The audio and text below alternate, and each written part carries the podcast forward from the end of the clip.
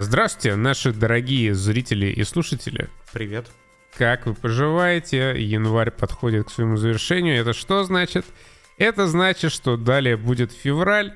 А, вот такой вот интересный факт из а, нашей повседневной жизни я для вас подготовил сегодня. Спасибо всем, кто поддерживает нас на Бусти, на Патреоне, в Apple подкастах и вообще духовно, душевно тоже с нами всегда. Мы вас любим, мы вас ценим, мы вас уважаем, мы вас обожаем. Не так ли? Все так. А, Сегодня у нас ассортимент из э, лучших кинокомиксов прошлого года. Ну, кроме «Синего жука». «Синего жука» мы еще в прошлом году посмотрели. Также сериал от уважаемого артиста Петра Федорова и игра года Центр энтропии. С центром энтропии тогда и разберемся, наверное. Да, вышел э, еще один портал. Вышел он сколько? Два года назад? Три года назад? Э, Сколько-то лет назад он вышел, и я что-то забыл посмотреть. Это какая-то индюшатня, сделанная одним человеком и аутсорсерами, или это какая-то студийная работа? Ну, это э, игра, сделанная небольшой командой очень талантливых э, людей, которые взяли портал и не просто сделали порталы другие, они решили зайти с другой стороны, что частично отражает название этой игры, зайти через энергию энтропии, Потому что Нолан геник. Потому что Нолан геник, да, ну как бы естественно, естественно, все э, черпают свои идеи из творчества Нолана, все лучшие люди, все худшие какую-то хуйню про него рассказывают, но не будем об этом. Не А, будем показывать пальцем. Не будем пока. Ладно, что, что за- я аж сам себя задушу. Зага- Загазлайтил, да. Загазлайте. Я хотел Дениса загазлайтить, что-то сам себя загазлайтил. Короче, энтропия 50 цента. Станция на Луне. Просыпается на этой станции девочка. Девочка находит портал-пушку, которая на самом деле не портальная пушка, а энтропическая пушка. Что она умеет делать? Она умеет э, изменять ход течения времени предметов. Если в портале ты ставишь раз портал, два портал, и на этом основан геймплей, то здесь геймплей основан на том, что ты перемещаешь туда-сюда предмет, потом этой пушкой по нему шарахаешь, и он обратно во времени перемещается по той траектории, которую он проделал, пока ты его нес туда, куда ты его нес. И, что меня радует, это тот же портал еще и в сюжетном плане. Потому что здесь, чего не сделал для меня, по крайней мере, Talos Principle, здесь приключения. Приключение, оно ощущается как приключение. Ты не просто ходишь от одной головоломки к другой и слышишь какие-то частички лора между испытаниями, Который тебе нахуй не интересен. которые тебе нахуй не интересны, да, потому что игра не может заинтересовать меня э, своим сюжетом, своими персонажами. Здесь как раз есть и нарративные эпизоды, есть и интересные энкаунтеры, тут даже враги есть, тут даже экшон есть. Есть, да, самый настоящий экшен в лучших традициях Call of Duty. И здесь э, сколько, один персонаж? Два персонажа. А, Ария, два. Тут еще и говорит главная героиня, елки-палки вообще-то. да, Ария и Астра. Два героя, плюс еще, условно говоря, анонсер, который время от времени э, зачитывает объявления предзаписанные. И маленький мимимишный робот на колесиках, которого зовут И. И озвучка офигенная, что у Ари, ну, у Ари такая ну, норм озвучка, но вот этот робот Астра, который искусственный интеллект, запертый в ее вот этой портальной пушке, потрясающий абсолютно. И то, что она говорит, это как раз сделано в стиле Портала. Но с юмором, с хорошим юмором. Да, она кайфово хохмит, она кайфово комментирует происходящее, она не столько подстебывает э, Арию, как подстебывали постоянно персонажи в портале. Она просто несет веселую чушь. И мне даже в этой игре было интересно читать сраные записки, потому что э, суть заключается в чем? Это станция на Луне, к этой станции приделана огроменная, мать ее, пушка, нацеленная на Землю. Когда происходит какой-то катаклизм или еще какая-то жопа на Земле, э, эта станция на Луне откатывает Землю на состояние пятилетней давности и отсылает информацию в посольство вот этого центра энтропии на Земле, и это посольство уже разруливает, и что надо сделать ученым на Земле, чтобы предотвратить катаклизм. Но тут внезапно что-то пошло не так, и э, э, эта станция перематывала Землю много-много раз, и никаких изменений не было. Кон- один конкретный катаклизм, Земля просто взрывается. Да, и когда ты появляешься в игре, ты впервые видишь Землю, Земля в этот момент разлетается на куски. То есть там прям такой кусок от Земли отлетает, и все в огне, и все пылает. Очень красиво. И, собственно, и ты не понимаешь, что происходит, куда все делись, и вот ты ходишь, решаешь загадки. Тут, конечно, есть небольшая нарративная тупость, типа, это пушка энтропии, заряжается, от разгадывания головоломок. Что, конечно, тупо. Ну, на самом деле не совсем тупо, потому что подразумевается, что ты как бы заряжаешься от э, энергии энтропии, а по одной из теорий как раз энергия энтропии это... Э, как это? Что вероятность пребывания тела в конкретном состоянии. По-моему, бля, надо было э, Википедию почитать. Структурно портал просто один в один. Вы заходите в комнату с головоломкой, вы ее решаете, идете в следующую комнату. Плюс вот эти вот э, экшен-перерывы есть. У вас э, есть эта пушка и обычно несколько кубов. Кубы есть здесь прыгательные, есть просто куб, есть взрывающийся куб, есть куб, который может э, сжиматься и расширяться, грубо говоря. Он там просто восстанавливается. Э, огромный холодильникоподобный э, прямоугольный куб Прямоугольный куб. Прямоугольный куб, да. Ну, это как э, безопасный э, куб без углов э, в портале. Есть еще куб, из которого вылезает такая светящаяся дорожка, прям как в портале, по которой можно ходить, и куб с лазером, ну, тоже, в общем, как в портале. И в чем прикол? Каждая локация — это последовательность установки вот этих вот самых кубов в определенные места — которую вам нужно просечь. Э, просечь, да, и инвертировать. То есть в первую очередь вы ставите любой условный куб туда, где он должен стоять в последнюю очередь. Ну, за вычетом тех загадок, где там есть э, дополнительные условия. И в последнюю очередь вы ставите этот куб туда, где начинается ваше разгадывание. Есть э, много разных э, прикольных механик, эти кубы можно, например, э, с помощью специальных каких-то силовых полей превращать один в другой и наоборот. Есть э, конвейерные ленты, которые можно... Туда-сюда энтропировать. Туда-сюда, да, энтропировать, гонять туда-сюда.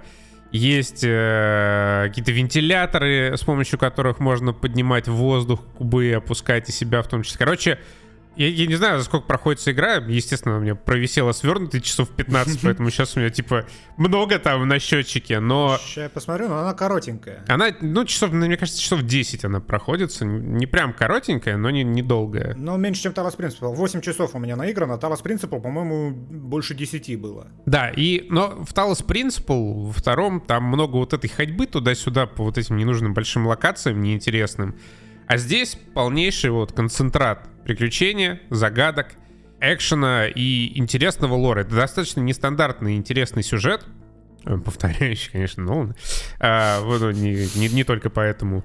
И очень интересно понять, чем все закончится, потому что ты вот читаешь эти записки, имейлы, имейлы короткие почти все, Поэтому не надо, как в играх Сэма Лейка, э, про вот эти вот игровые энциклопедии открывать и листать их, пока попиваешь кофеек. И более того, все эти игровые записки, они имеют прямое отношение к этому самому лору или к событиям, которые произошли конкретно на этой станции. То есть там нету как таковых прям вообще левых филлеров какими контрол забит был. Да. Здесь и... все тебе объясняет более-менее, что происходит, как, например, люди реагируют на это. Там есть имейл про то, как чувак нашел лазейку и отправлял на землю э, результаты лотереи за последние несколько лет, или, а, результаты спортивных состязаний, как в «Назад в будущее» было, чтобы там на земле его родственник выигрывал, и ему за это по шапке надавали. То есть такие вот нюансы там объясняются, как эта штука работает, как она взаимодействует с землей.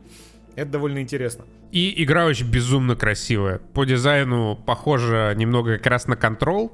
Вот это вот бетонный, э, холодный фундаментализм лунной станции. Очень красивые эффекты, несмотря на то, что игра не 4A блокбастер, как лучшие э, проекты компании Ubisoft, наши любимые. Но выглядит э, просто феноменально прям местами эффектное начало, где ты идешь по какому-то подпространству, не знаю, в, сознании главной героини по воде, прям вообще безумно красиво сделано.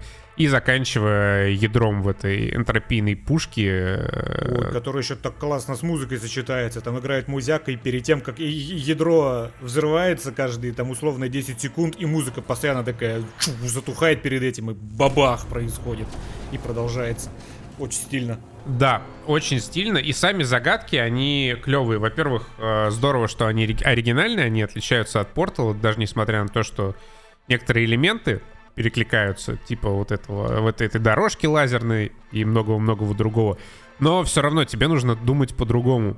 Загадки сами по себе не очень сложные, но когда ты начинаешь э, в уме собирать вот этот пазлик таким образом, чтобы он шел задом наперед, иногда становится, ну, по-хорошему сложно. Как бы, типа, понятно, но надо подвигать кубы, туда-сюда поставить, прикинуть, э, в какой последовательности, куда они должны перемещаться. Потому что когда вы используете вот эту вот пушку энтропийную на предмете, он прям вот, ну, как, как, как вот в фильме Нолана начинает э, назад двигаться по ровно тому пути, по которому вы его руками пронесли. То есть вот из точки А в точку Б пришли определенным маршрутом, и потом, когда вы используете энтропийную пушку на этом кубике, он ровно тем же путем из точки Б в точку А возвращается. Но тут есть небольшой бесячий элемент, что эта игра, она как раз построена на том, что ты должен выполнить прям строго определенную последовательность действий.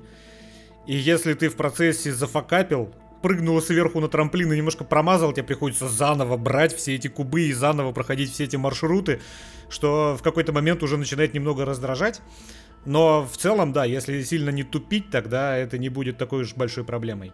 Да, но в целом, конечно, за все вот это вот время с момента релиза игры могли бы, конечно, подтюнить немного прыжки, потому что, да, особенно когда ты выстроил какую-нибудь очень длинную последовательность с этими кубами, и у тебя вот уже какой-нибудь последний прыжок на платформе, и ты мимо него падаешь, такой, блядь.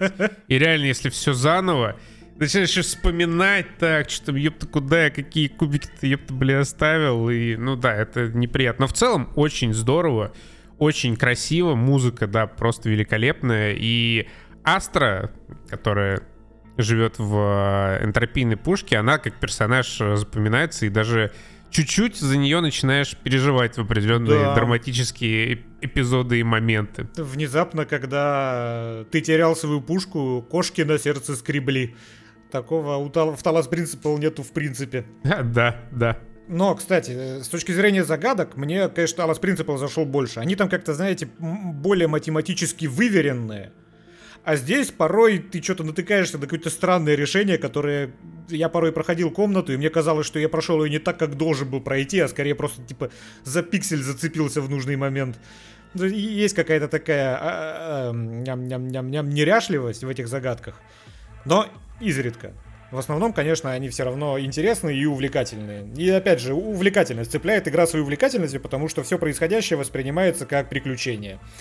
Э, это подкупает. Эти, господи, балдежные роботы, которые на колесиках-то катаются и пытаются нас убить, они так смешно со смайликами выруливают, шлейфуя, дрифтуя из-за поворотов, включают свои вот эти вот лазерные пушки и давай на тебя нестись. Очень кайфово. Да, так что на данный момент Центр энтропии первый претендент на звание игры 2024 года от нашего подкаста. А вот потому что Константин Викторович еще не поиграл в э, нового Принца Персии от Ubisoft, а я уже поиграл, и пока что для меня вот это теперь игра года. Внезапно Ubisoft сделала хорошую игру, я сам в шоке, не спрашивайте, как так получилось, обсудим ее в следующий раз. Да, но в, следующий, в следующем подкасте у нас еще будет э, Якудза новая, которая с потрясающим названием Infinite Wells. И я думаю, что вот это будет безоговорочная игра года. Я уже почитал немножко про Якудзу, mm-hmm. мне понравилось. А, а я немножко посмотрел Аквамена, и мне не очень понравилось. Блин, смотри, я, я буду сегодня, наверное, защищать Аквамена умеренно. Потому что э, очень хороший контраст тут между Марвелами и Акваменом. У нас сегодня Марвел и Аквамена. Вот оба фильма говно полное. Но Аквамен э, это полное говно, которое люди снимали с кайфом. Да. Особенно э, Момуа там явно отрывался и кайфовал на съемочной площадке. А Марвелы это просто позорное говнище, которое, мне кажется, вообще ни один участник этого предприятия делать не хотел. И в первую очередь это бедная Брелас, которая играет Капитан Марвел. Э, я с тобой, кстати, согласен в этом плане. Аквамен, его можно посмотреть, и как такая абсолютно бездумная развлекалова, оно может даже понравиться. Я просто, я, я слишком охренел от тупизма сюжета, поэтому я не смог насладиться этим фильмом. Потому что вот у, у меня редко бывает желание, как Бэткомедиан, доебываться до всего вообще в этом фильме, который я смотрю. Но конкретно в случае с Акваменом я не мог, потому что это настолько тупая хуйня, блядь. Слушай, да то же самое, что и вот как, блядь, вот эти Марвелы. Но Марвелы, видишь, просто в Марвелах эта тупость, она не так сильно бросается в глаза, потому что там хуево все абсолютно. Ну да. А здесь, да, например, да. безумно дорогая графика, безумно классно нарисованная. Единственное, за что я могу покритиковать эту графику, за то, что она, это слишком мультик. Вот он прямо ощущается мультиком. Например, аватар ты смотришь, и ты понимаешь, что это мультик. Ты понимаешь, что все это нарисовано, но оно все равно воспринимается как кино. А здесь многие сцены ты смотришь, и, ну, ну, ну это реально мультик, ебать, ну вы чё? Вы чё? Это вообще это даже не пахнет фильмом. Последняя драка. Драка между Мантой и Акваменом, где два человека дерутся в рукопашном бою, она вся нарисована. Какого хуя? Не, смотри, опять же, все зависит от того, как сделать. Это как раз пример хуевой графики. Ты смотришь такой, бля, ну это графика. Ты в курсе, например, что почти вся сцена драки в э, этом киллере э, финчеровском в доме это компьютерная графика. Да ты чё? Да. Я бы сроду не подумал. Одна из причин, почему у этого киллера бюджет 200 миллионов. В смысле, подожди, а чё там графика-то? Ты гонишь ты удивишься. Например, когда он едет на мопеде по городу, угадай, что это за город. Я не знаю, Брянск? Это город из э, страны Digital Art. Ебать. Да, там безумно много графики в э, киллере. Да И это как раз э, пример хорошей графики, которую ты не видишь, ты не можешь ее различить. Да, и я, я бы и не подумал. А Аквамен, он в тех моментах, где он должен, да, смотреться вот как кино, он выглядит именно как мультик в этих драках, которые нарисованы в целом прикольно. Ощущается сила ударов вот этих вот трезубцев, ощущается вот некая мощь между двумя бьющимися персонажами, которые мы позже обсудим, нет, например, в Марвелах. Но сделано вот настолько, да, компьютерно, настолько на похуй, что особых эмоций не вызывает. Прикольно, что как бы long shot ик, ну такой, middle shot ик, но, э, конечно, вау-эффекта абсолютно никакого нет, но нарисовано реально очень классно. Не, не скажу, что мне понравилось, мне не понравилось, но, во-первых, э, широкие кадры у Вана, это респект. Я люблю, когда сцены не душные, особенно в таких масштабных э, лентах, а именно просторные, кадр просторный. Но это все равно, например, не помогает э, в батальной сцене в Атлантиде. Когда замес идет как раз там под водой, там где всякие вот эти вот рынки морские рушатся, она снята так, что ты не понимаешь, ты не понимаешь географии, ты не понимаешь архитектуры, у тебя просто что-то происходит. Причем по каким-то абсолютно непонятным физическим законам. Там что-то летит, это Николь Кидман на этом своем водном байке. Аб- Абсолютно чудовищно нарисованная. Да, и она в итоге спрыгивает с этого байка и начинает плыть, и она плывет быстрее, чем она ехала на этом байке. Она в какой-то, я не знаю, в какой-то энергетической трубе находится, которая должна, наверное, какое-то воздействие на нее оказывать. Она из этой трубы вырывается, я не понимаю, зачем, что это такое. Там в какой-то момент, блядь, начинает падать ебучий подводный самолет. Не спрашивайте меня, что это такое. То есть, вот эта типичная сцена, знаете, когда злодея прижали к стенке, и он нажимает на кнопку, и что-то взрывается, начинают умирать люди. И главный герой Аквамен, вместо того, чтобы прикончить злодея, он несется туда спасать людей. Вот здесь абсолютно то же самое. И вот этот подводный самолет, он начинает падать вниз. И Так это Аквамен... поезд, это, по-моему, это Ну, было подводный метро поезд. подводное. Подводное метро. И смотрите прикол, это все под водой, блядь. И Аквамен должен нестись и как Спайдермен хватать это метро, чтобы оно не ударилось одно. Блять, вы уверены, что под водой это так работает? Что физика под водой работает так? То есть если дельфин разгонится и внезапно сдохнет, он что, со всей силы упадет на дно морское, блядь, и расшибется в кашу? Вы че упоротые нахуй? Не, в этом Какого плане хера? фильм сделан вообще настолько на похуй, что... Ну, как, как Марвелы, на самом деле, на похуй. Просто здесь это как бы вот такая прям абсолютная сказка, в которой вот э, одна картинка очень быстро сменяет другую, поэтому, ну, ты как бы угораешь над тем, что происходит. Тебе в целом нормально, потому что все яркое, все довольно красиво нарисовано, ну, прикольно, забавно. И Момо там что-то угорает постоянно, какие-то шуты, шутки прикольные у Момо, особенно э, когда он своего братана вытаскивал как он там ему сказал, типа, «Э, давай, изгой, вставай, собирай своего Уилсона. Потом ему что-то сказал, «Э, let's go, skinny jeans. Ну, короче, смешно его там подъебывает. Этот, господи, опять тупость. Э, его братец, который чисто подводный и на поверхность роду не выбирался, он бегает как Наруто, потому что он не знает концепта бега. И не знает, что надо руками махать. Но при этом он, он очень хорошо владеет ногами, стоя на земле. Человек, который никогда не был на земле, он бы, в принципе, бежать не смог, даже как Наруто, вот так вот, отведя руки назад. Это еще одна тупость. Меня прикалывают их волосы. Почему э, у всех, кроме Патрика Уилсона, длинные волосы в это... Им удобно под водой с длинными волосами? Там никуда они в глаза им не затекают эти волосы. Почему? Почему подводные люди в Атлантиде не эволюционировали до лысых за все эти тысячи лет и миллионы, которые они там жили? Ну, то есть, волосам не место под водой. Как видели волосатую, блядь, рыбу? И к этим гуманоидам у меня тоже куча претензий. Ладно, эти атланты, которые как люди. Но там есть, оказывается, целые цивилизации, человекоподобные акулы, человекоподобные воблы, то есть, ну, такая, знаете... крабы, да, все, что можно придумать. Чисто инопланетная херня, то есть, э, вот эти вот подводные царства некоторые, по ним плачут люди в черном, туда нужно наряд людей в черном отправить, чтобы они их все нахер депортировали с Земли, это так странно выглядит, ну, потому что, то есть, ладно, атлантов не могли тысячу лет найти, человечество не могло найти, ну, потому что они выглядят как люди. Даже если они... А они, знаешь, они заметили кого-то в... посреди моря на поверхности и решили, что это русалка. Вот это укладывается в лор человечества. Но если они увидели бы вот эту вот, блядь, человекоподобную акулу, нахуй, у них бы явно возникли вопросики. Да ладно, что там акулы, ёпта, там целые мегаполисы, освещенные неоновыми да. вывесками, которые да. потребляют электричество больше, чем Нью-Йорк какой-нибудь.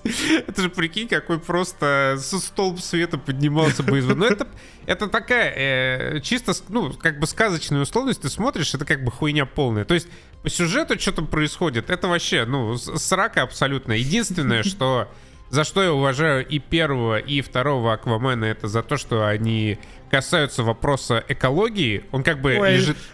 Он как бы лежит в сердце, а, тебе два раза проговаривают, что срать в океан плохо, но э, это как бы ерунда полная, но э, на фоне всяких флешей и синих жуков и прочих Марвелов, это хотя бы, ну, какая-то идея, понимаешь, центральная идея хотя бы какая-то есть.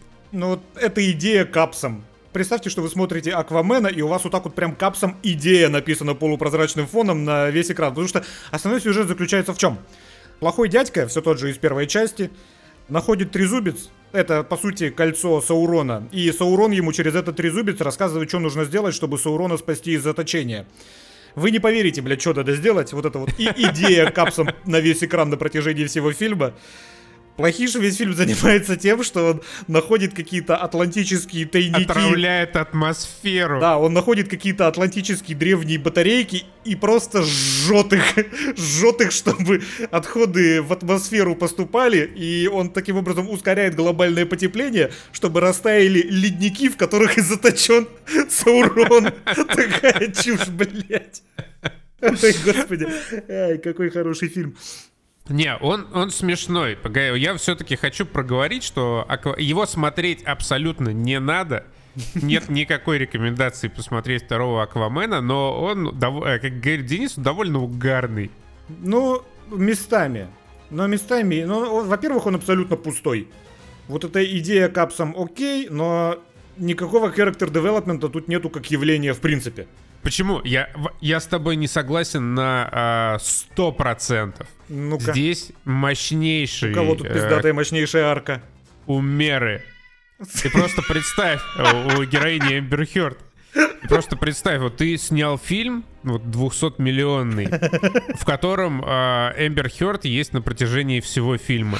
И тебе нужно развить этого персонажа таким образом, чтобы сократить его экранное время максимум до 15 минут.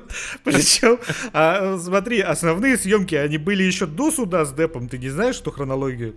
Потому что она весь фильм такая грустная и заплывшая. Прям скуфнула изрядно. И мне нравится там такой дэмэдж-контроль порой потрясающий есть, когда ее просто выкропили нахуй из кадра. Когда, представьте себе кадр статичный, где Аквамен сидит, что-то говорит, и он сидит влево левой трети экрана.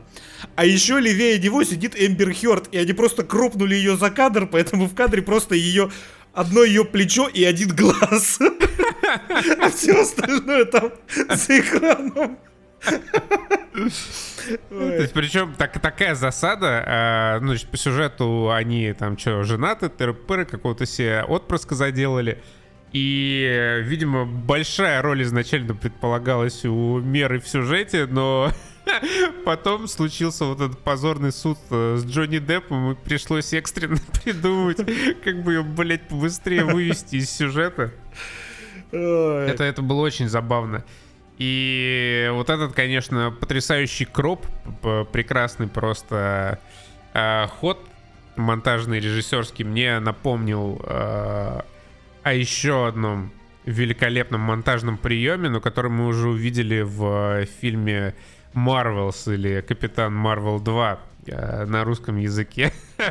Ну-ка, а что там? Я, я думаю, мы можем перейти уже к Марвелам. А, не, я все-таки скажу про пустоту этого а, фильма. Хорошо, да, давай. Ни у кого нету, ни у одного из персонажей нету никакой своей арки.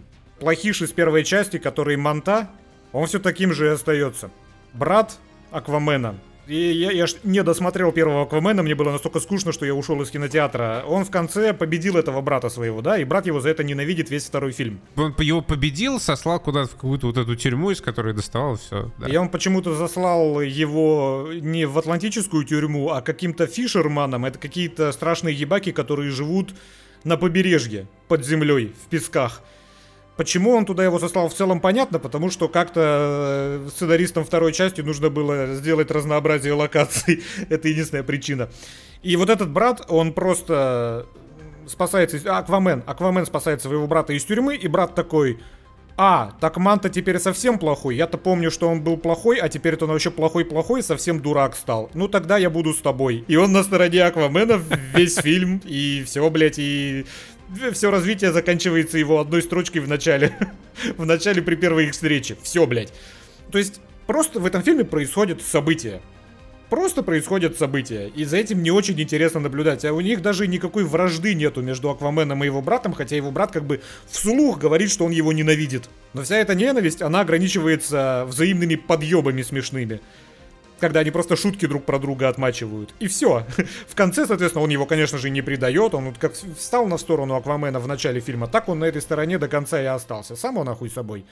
То есть фильм настолько пустой, что там кроме графики не на что смотреть вообще. Ну да, там даже конфликт с главным злодеем такой чисто... Ну чё, нам написали, что нам с тобой надо пиздиться. Ну давай, да, будем пиздиться. Вот у злодея хотя бы понятна мотивация, потому что Аквамен в первом фильме замочил его отца. И вот тут другой дебильный момент, это фильм, наверное, сколько, 6 плюс? Ну-ка, сколько? PG-13, я вижу, PG-13. И здесь сюжет PG-13, потому что вот этот вот Манта, он говорит Аквамену, я хочу тебя оставить на потом, я сначала поубиваю все, что тебе дорого. Потом в какой-то момент этот Манта приходит э, в дом, где отец Аквамена и сын Аквамена, чтобы украсть сына. И он его папаше говорит, я оставлю тебя до потом, чтобы ты увидел, как умрет твой сын. Самое логичное как раз, самое логичное, что этот антагонист мог сделать с Акваменом, это как раз убить его отца, потому что Аквамен убил его отца. Но сценаристы настолько не хотят расстраивать неприятными эмоциями зрителя, что самую логичную вещь, которую антагонист должен был в этом фильме сделать, он не сделал. Потому что, блядь, причины. Ой. И какой же идиотский абсолютно костюм у этой манты, когда он из темноты в разблюре появляется. Вот его огромная, блядь, сплюснутая голова. Так... Такой ебанариум страшный. Ой. Ну да, там очень-очень все странно, но ярко. Я говорю, картинки сменяют одна другую быстро, поэтому норм. Э, Момо шутит забавно. Вообще, э, до этого уже видел отрывки в кино. Очень интересно заканчивается вся история расширенной вселенной DC. Она заканчивается на том, как герой Патрика Уилсона, брат э, Аквамена, жрет какой-то чизбургер, хватает таракана, кладет его в чизбургер и просто жрет Чизбургер с Грандиозное завершение вселенной Зака Снайдера. Ой.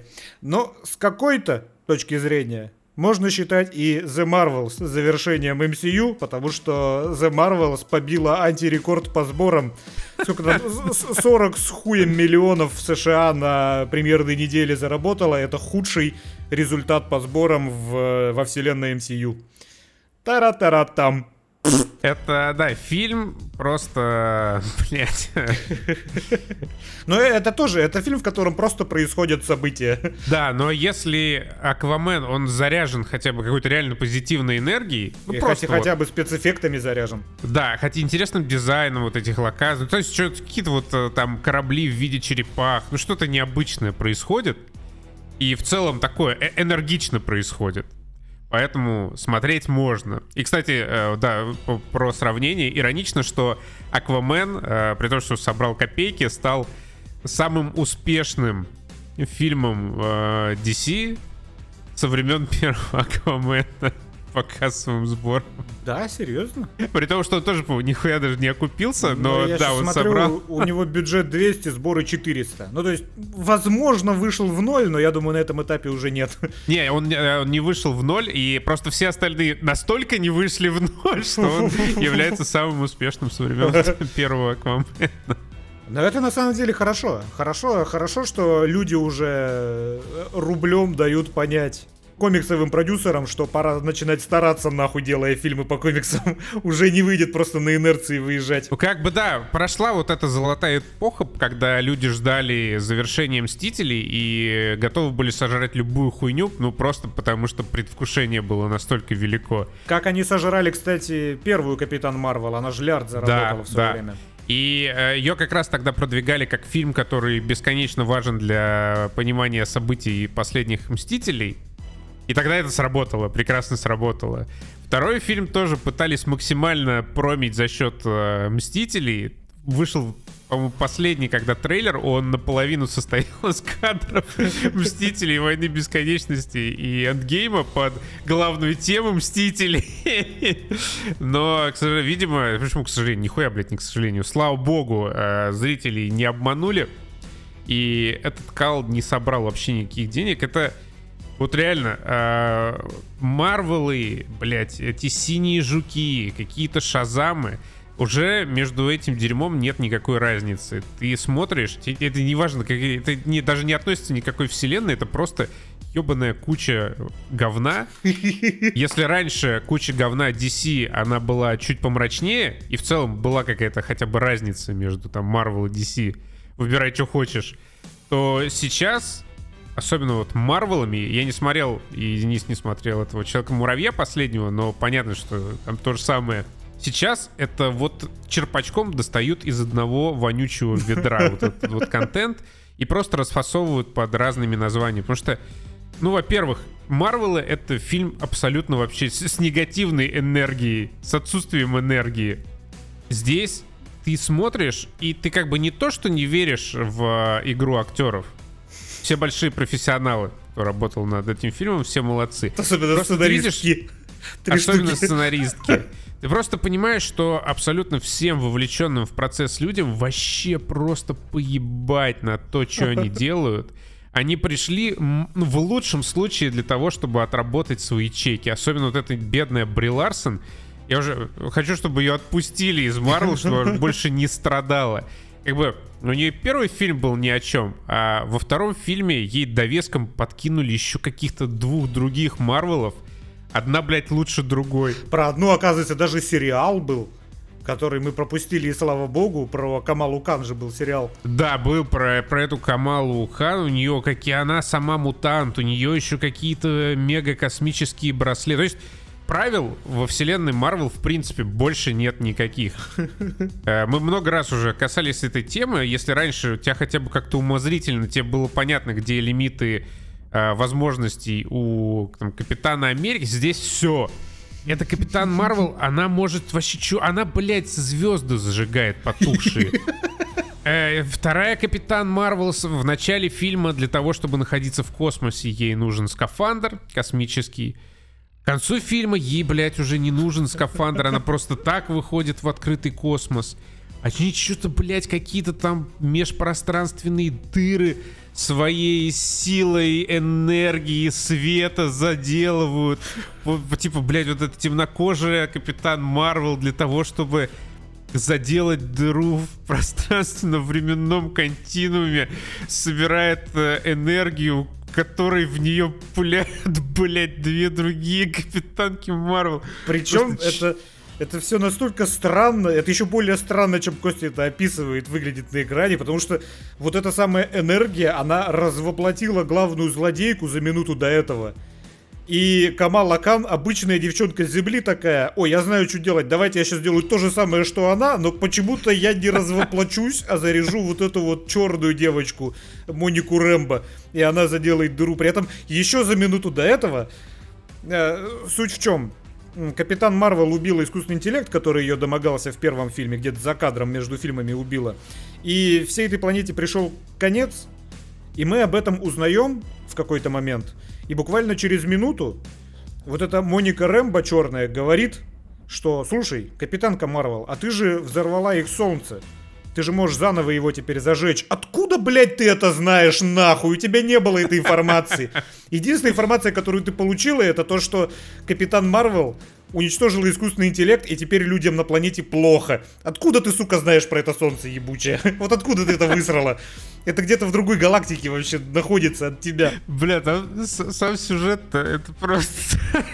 Самая главная фича сюжета в том, что как-то, короче, синхронизируются супергеройские циклы у трех главных героинь, и когда какая-то из них использует свои суперспособности, она меняется местом. Причем непонятно, как, какие, блядь, именно суперспособности, потому что в одну секунду, как бы, да, Капитан Марвел э, летает просто по галактике, и это не меняет ее местами с другой капитанкой а в другой момент она просто, я не знаю, щелкает пальцем и меняется вместо что, блядь. Потому что это, блядь, не продумано. Они, они, типа, придумали веселый концепт, и концепт действительно веселый. В этом фильме есть одна хорошая экшн-сцена, которая мне прям нравится. Я ее в два раза посмотрел.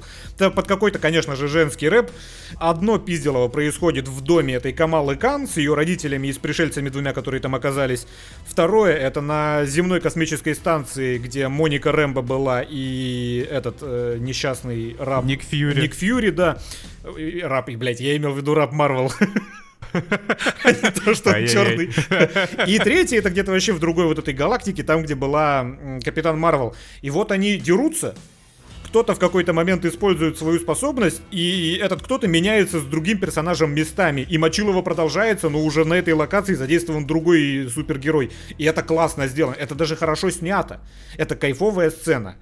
Но вот она одна, к сожалению, на весь фильм. Потому что дальше начинается такая же гнетущая пустота, примерно как в Аквамене, только еще и без шуток нормальных. Ну, по крайней мере, без харизмы э, Мамоа. Потому что дальше начинается какая-то срака, где они начинают путешествовать, и в этом точно так же нету... Ну, я не скажу, что нету вот этого пресловутого development, но самая большая беда, что э, в этом коллективе, в этом боди-муви, нету абсолютно никакого конфликта. То есть... При, вот... при том, что он лежит, блядь, на поверхности, да. этот конфликт. Э, в самом начале, э, господи, я путаю этих Марвелов, господи, как зовут? Мисс Марвел, которая Камала Кан, она фанатка Капитанки Марвел, которая... Клэр Редфилд, как ее звали, блядь? Короче, Бри Ларсон. Я буду называть их... Денверс, Кэрол Денверс. Я буду называть их Бри Ларсон, Камала Кан и Моника Рэмбо. Вот так вот будет. Вот эта Камала Кан, она течет по э, Бри Ларсон, и она мечтает о том, что случится, когда же они встретятся, там типа, о, мы с тобой команда, я так рада встретиться с тобой, мисс Марвел, я капитан Марвел, давай будем друзьями навеки. И как бы подразумевается, каждый зритель, мне кажется, подразумевал, что когда они наконец-то встретятся, будет не так сказочно. Но что написали нам три сценаристки? Все именно так и происходит. Они встречаются и дружатся. Там причем даже есть сцена, когда они эвакуируют людей с какой-то умирающей планеты. И там есть прямо шот этой Камалы Кан, ее лица, когда она прямо в штыки воспринимает решение Капитан Марвел пожертвовать частью населения. И ты прям видишь, что ее это терзает, и что сценаристы сейчас создают почву для какого-то конфликта. Но никакого конфликта дальше не происходит. Абсолютно нихуя.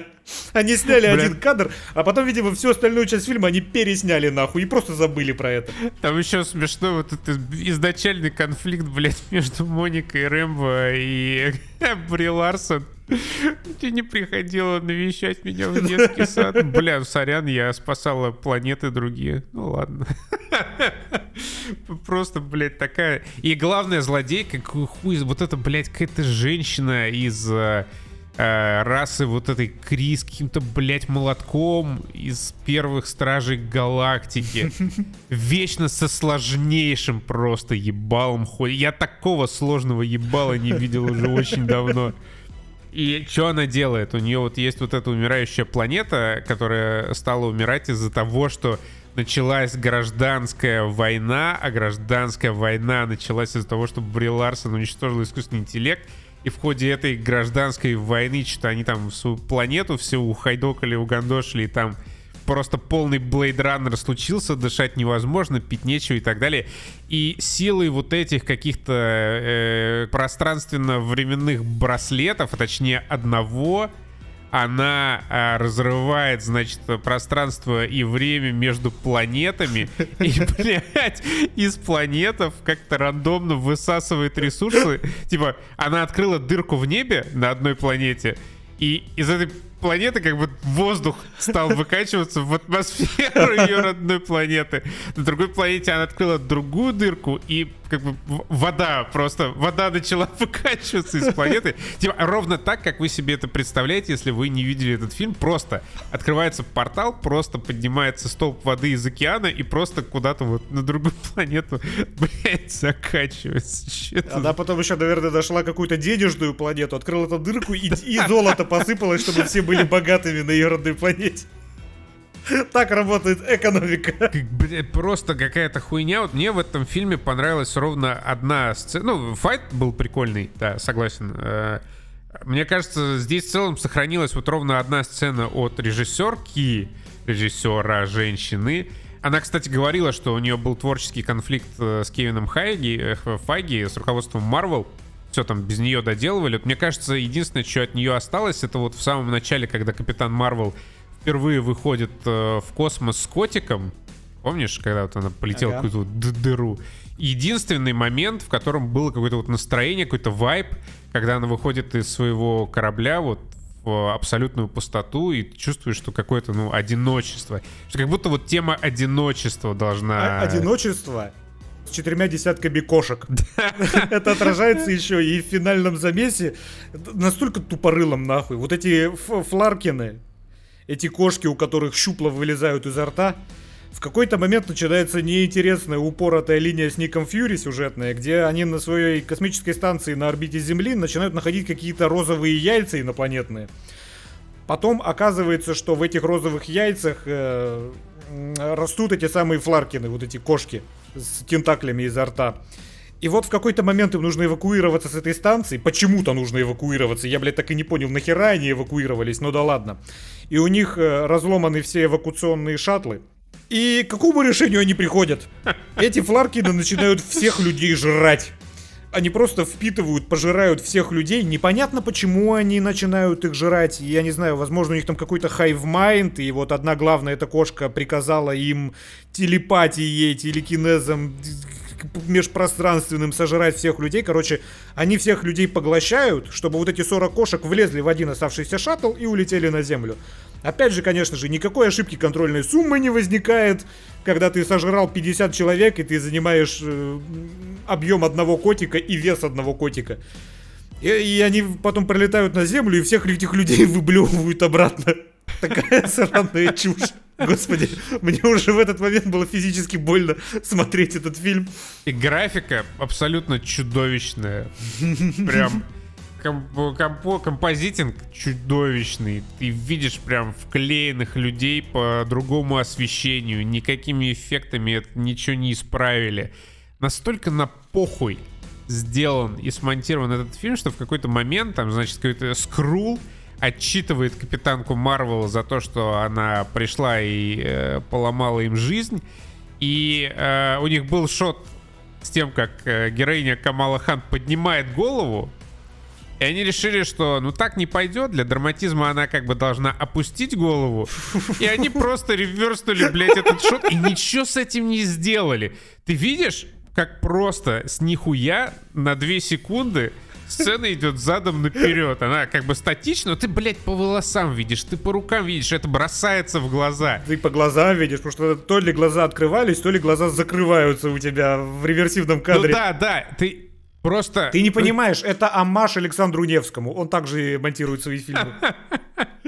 Э, Бля, отсылка на Нолана, я хуй знаю, на довод. Просто как же, блядь, на похуй это все сделано. И вот вроде бы фильм должен быть посвящен, ну, хотя бы частично, на одну треть капитанке вот этот Марвел, э, про нее вообще, блядь, ничего тебе не рассказывают, ничего про нее не понятно. Она какие-то пытается воспоминания выудить из своей головы. Этому посвящены полторы сцены. Это никуда не приводит, она ничего не вспоминает. Э, какие-то появляются рандомные факты из ее жизни, это чисто для комического эффекта, что она, оказывается, жената на принце какой-то водной планеты, где все, блядь, что-то бегают и поют постоянно. Конечно же, нам не хватало вот этого женского горя с ракокошками. Еще женщина мюзикл приволокла в, Э, в блядь, супергеройский фильм. Какого, блядь? Не, я просто, типа, я ничего не имею против женщин-режиссеров. Мне нравится та же первая э, Wonder Woman, но здесь просто, ну вот очевидно, очевидно, что критерий подбора людей, которые занимаются съемками этого фильма, велся там не по их биографии, не по их э, портфолио, не по их навыкам, не по их талантам, а просто по наличию вагины.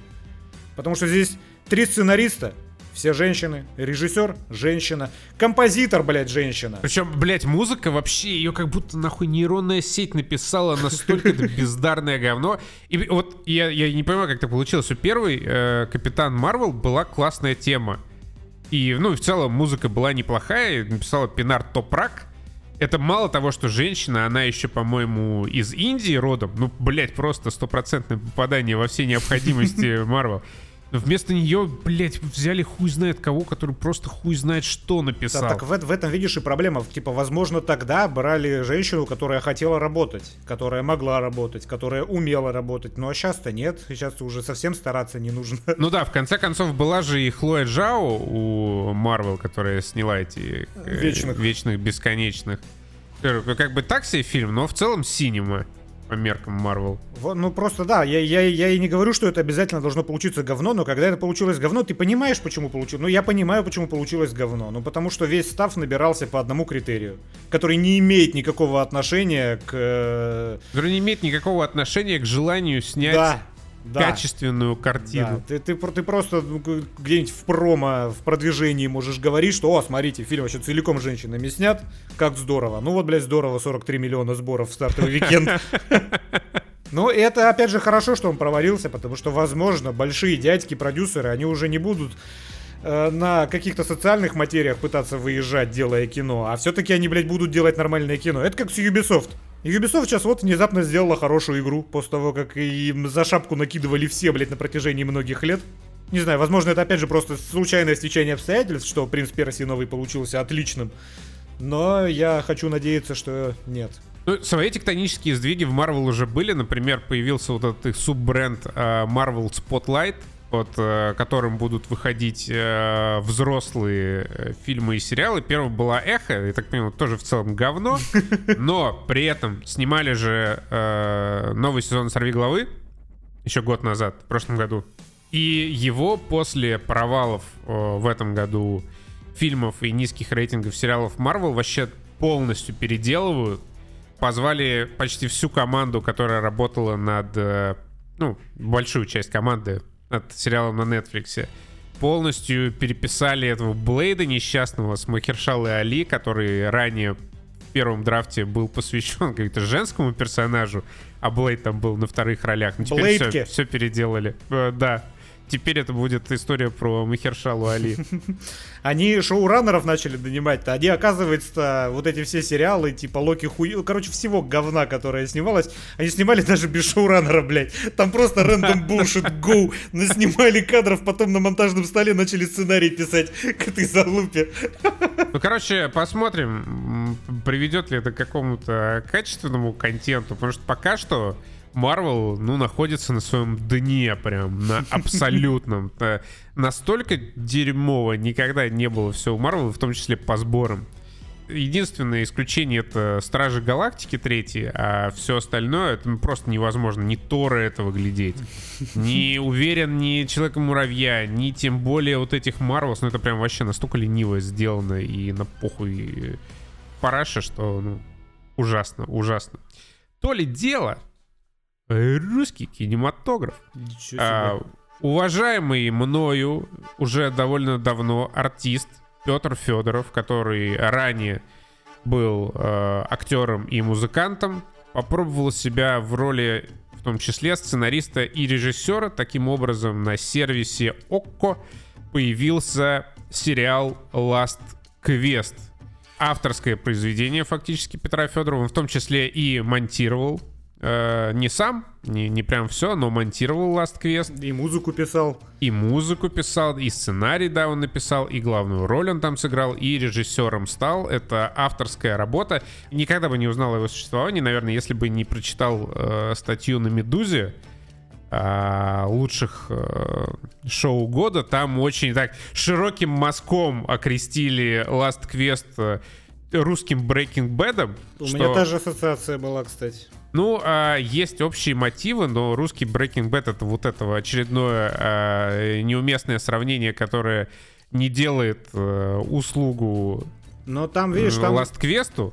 Структура сюжета, она примерно такая же. Персонаж попадает в какую-то жопу и вынужден из этой жопы срочно вылезать. И это происходит постоянно на протяжении всего сериала. Он похож вот своей динамикой на Breaking Bad и, в общем, да, мотивом, но если но кто-то представляет прям... Да, ну, естественно.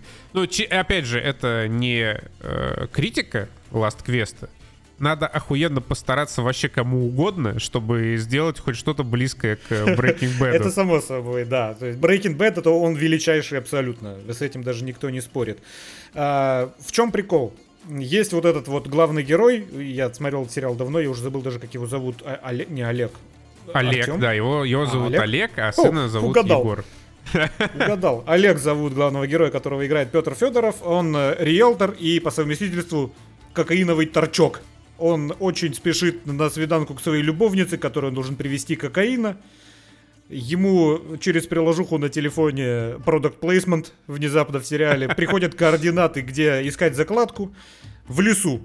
Он приходит в этот лес, оставляет э, дебил сына в машине на трассе, приходит к этой закладке, находит там внезапно не маленький пакетик с кокаином, а целый килограмм, бежит обратно к машине, и за, за ним погоня людей, чей это кокаин на самом деле. И вот он прибегает к машине, садится, уезжает, потом поворачивается назад, а сына нету. В итоге оказывается, что сына похитили эти самые наркобароны, и они заставляют Петра Федорова быстренько распродать 15 килограммов кокаина, блядь. Иначе он не увидит сына. И вот э, несколько серий к ряду он его типа распродает, вляпывается во всякие сложные жизненные ситуации с этим связаны, страшные, опасные жизненные ситуации со смертоубийствами, с заложниками, с э, продажными копами, с ФСБшниками. С бомжами. С бомжами, которые хотят его нагреть и неприятные вещи сделать с его женой. Да, по сюжету у него еще есть э, верующая жена, у них вот совместный ребенок, у него также есть как это зять, тесть.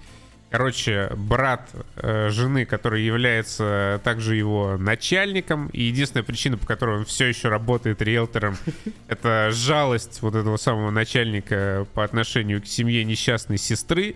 Есть еще его мама, которая тоже участвует э, в этом сюжете. Это такой типа э, смешной винегрет разнообразных событий, и перед началом каждой серии указывается, что это все абсолютный вымысел такой хуйни в реальной жизни быть абсолютно точно не могло. Меня, кстати, насторожила эта надпись, потому что, когда ты смотришь фильм, ты, ну, изначально думаешь, что все это вымысел. И когда тебе в начале каждой серии подчеркивают текст, что это вымысел, ты такой, так, блядь, подожди, ебана, на чем это на самом деле основано? Кто, кто на самом деле принимал в реальных участиях... Э, событиях участия. В реальных событиях участия. Интересно. Первое, что плохо в этом, это, блядь, ебучая 4 на 3, в котором... Э, в этом есть авторская задумка. Э, сериал снят в трех форматах. Это 4 на 3, это 16 на 9 и вот как его, 1.42. 21 к 9. 21, да, к 9. Я, честно, блядь, не понял э, глобально замысел. То есть, как бы в реальном мире это 4 на 3, в э, этих в сновидениях это 21 на 9, и в, там, в раю, в аду, в чистилище это 16 на 9. А я понял замысел. Знаешь, что это такое? Так. Это плевок в лицо капитализму, чтобы обладатель никакого монитора на этом свете, он не смог смотреть на весь экран картинку. Если у тебя 16 на 9, чаще всего ты будешь наблюдать черные полосы слева-справа. Если у тебя 4 к 3 старый, у кого-нибудь LT еще остался телевизор, и он на нем смотрит, он будет видеть вообще миллипиздрик маленький по центру экрана. Если у тебя широкоформатный, то у тебя будут полосы еще больше слева-справа. То есть, короче, всем дулю показал Петр Федоров, никому не угодил в итоге. Короче, вот это странный художественный выебот, не очень понятный. Э, то есть как будто понятный, но непонятно. То есть э, как бы намерение ясное, непонятна э, сила вот этого художественного удара, нанесенного по людям с разными э, мониторами и телевизорами. Ну, там понятно по этому фильму, что э, Петр Федоров очень хотел снять синему, потому что там есть очень много очень интересных планов камеры, монтажных решений. Э, любой телефонный разговор, он происходит обычно на статичном экране, где персонаж там стоит, например, на фоне окна за окном неба, и человек, который с ним говорит по телефону, он типа спроецирован вот на это небо. Как, как голограмма из Blade Runner. Это, наверное, настолько охуенно вот эти чудовищные человейники, и вот эти вот питерские муринские панельки невозможно показать. Это реально целая синема. Там чисто Inception. Вот в некоторых моментах да. ты прям ловишь вайбы Inception. Вообще очень-очень здорово снят э, сериал, очень динамично смонтирован, крутая синтетическая музяка группы, в которой играет Петр Федоров. Вот можно я встряну? Она мне не то чтобы сильно понравилась, но отдать должное на сравнении с чем мы обсуждали в прошлый раз слово пацана, она здесь, блядь, уместная. Вообще не на мой вкус. Но когда я вижу картинку, я слышу эту музыку, я понимаю, почему она такой была написана и почему она такая сюда вставлена. Потому что это к месту, блядь. Не, здесь все уместно.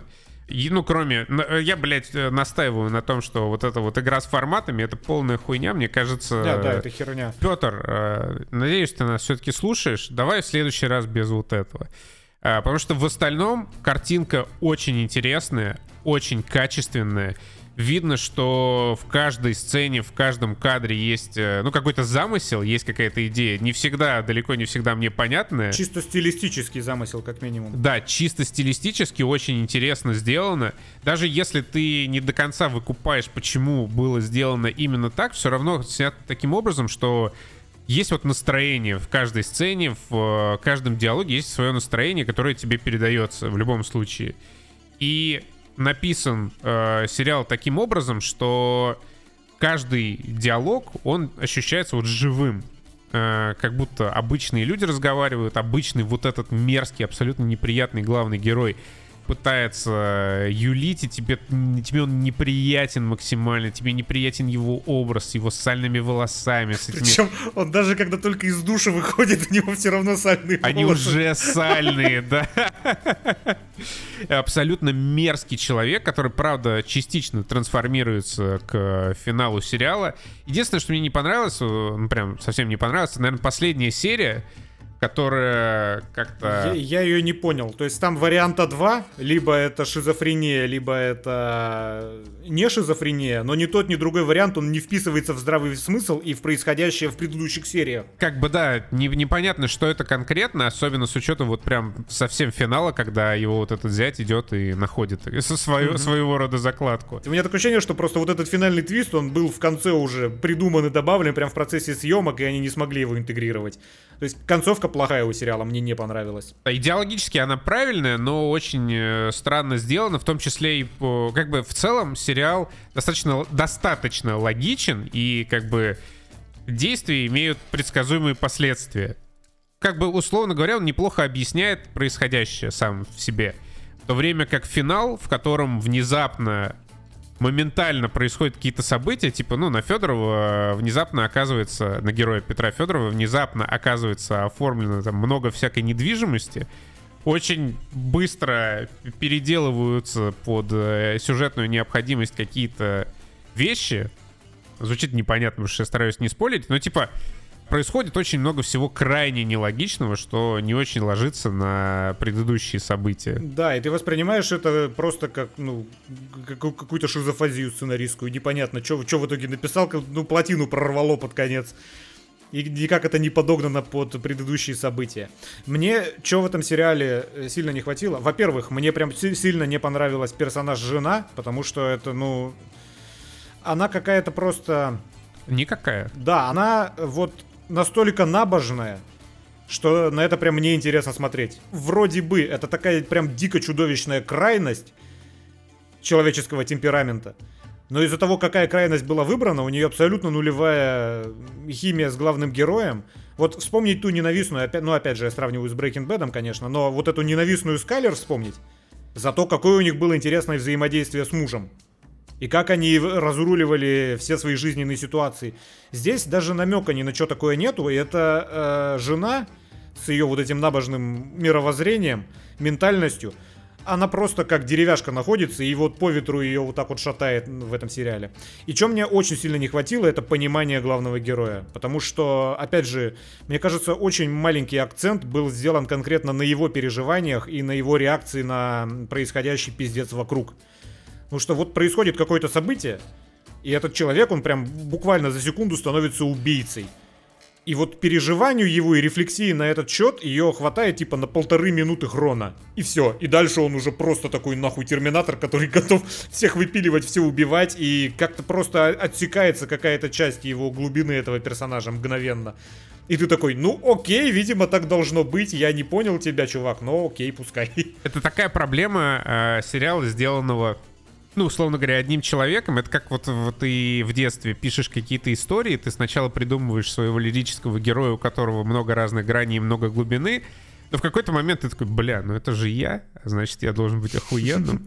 Нет, тут как раз охуенности нету. Э, не, ну смотри, он же берет этот гвоздомет. Чё? Ну так он этим гвоздометом не то, что он идет и выпиливает целую армию наемников. Это далеко не так происходит. Не, ну это как раз то, о чем ты говоришь. В какой-то момент он становится крайне крутым челом и предприимчивым. Непонятно есть... с какой стати, да. Непонятно с какой да, стати. Да, то есть э, кажется, кажется, что он как раз должен проваливаться в какой-то кокаиновый ад, где наполовину своими усилиями, наполовину, ну, на еще большую часть удачи, вот он должен как-то выпутываться из этих э, ситуаций, как раз за счет там пиздежа, например, своего, потому что он же врет постоянно, он мерзкий, неприятный тип, но он как-то вот очень э, быстро начинает трансформироваться в довольно положительного героя и такого даже героя-боевика под конец. И я под конец уже досматривал его такой, особенно когда Шиза началась, я уже такой, типа, блядь, ну окей, я, я что-то, у меня настроение как от Игры Престолов под конец, как за, зачем я через все это страдал? Ну, он вот, да, он теряет э, под конец в предметности и больше уходит в сторону такого, блядь... Морали просто, он просто пытается э, морально Да, экзальтированного кумара,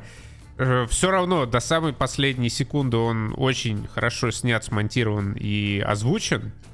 Я, ну и про музыку, и про звуки, про все. Но да, когда ты ждешь э, более предметной развязки истории, которая была достаточно приземленная на протяжении многих э, эпизодов, большей части эпизодов, довольно странно, что все уходит в какую-то, да, мораль, в какую-то набожность и беспредметность. То есть концовка она прям, ну, очень странная. Она, ну, предельно не вписывается. И там как бы, да, остается вот пространство для интерпретации, но как непонятно даже в какую сторону тебе что надо интерпретировать, потому что финал, он очень плохо соотносится с э, тем, что было на протяжении там, 7-8 серий до этого. Просто финал, мне кажется, затевался как некоторое откровение, которое заставит тебя иначе взглянуть на все, что происходило до этого. Но слишком переусердствовали они шизой, поэтому у тебя не открываются глаза, а закатываются, когда ты за всем этим наблюдаешь. Это очень странный финал. Эх. Ну и... А, это, кстати, офигенный Мадянов. Мадянов мне очень понравился. У него кайфовая роль была. Это кто? Ну, ну это который, это Шу Шуфутинский местный, который все квартиры-то покупал. А, да, да, да, хороший. Вот его тоже как-то э, до конца его героя не реализовали. Я думаю, он сыграет большую роль э, свою в истории. Но что-то вот тоже как-то потерялась маленькая его сюжетная линия. Этот абсолютно чудовищный, я вспомнил эпизод с этой театральной постановкой на день рождения, как я кринжевал, сидел. Блин, нет, это было великолепно. Это такой, знаете, это очень сильные эмоции, но смазанные немеренным испанским стыдом. Ну, как раз кокаиновая вечеринка, ровно так она, наверное, должна выглядеть. Короче, это точно надо смотреть. Это определенно лайк. Ну, такой умеренный. Что больше понравилось мне, я не знаю. Капитан Марвел или Last Quest? Хм. Э, Капитан Марвел или Last Quest. Скорее Капитан Марвел, конечно. Ха-ха. Шучу, конечно же, Аквамен. А, шучу, конечно же, Last Quest. Вот. А, э, все. Пока. До свидания.